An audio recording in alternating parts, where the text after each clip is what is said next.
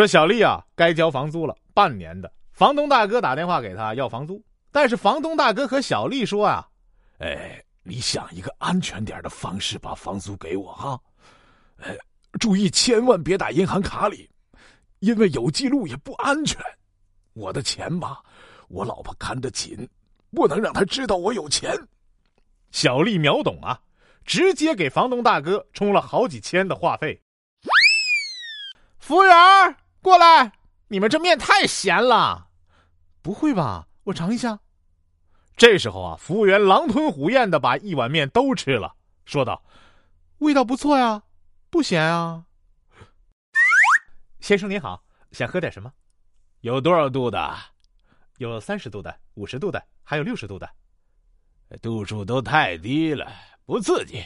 有没有再高点的？服务员此时有点懵啊。这时候，经理拿着壶就过来了，说道：“呃，想喝这个吗？一百度的开水，刚烧好的。”说小时候听歌啊，一直听，将头发梳成了大人的模样，结果长大后啊，真的发现已经秃没头发了。老公，我要买口红，给我三百。你说你呀，媳妇儿，买包上周要了两千。买衣服后来又要了一千，三天前买化妆品又要了八百，你今天就不能，就不能一次性多要点吗？每次找我要不麻烦吗？这次多点给你啊。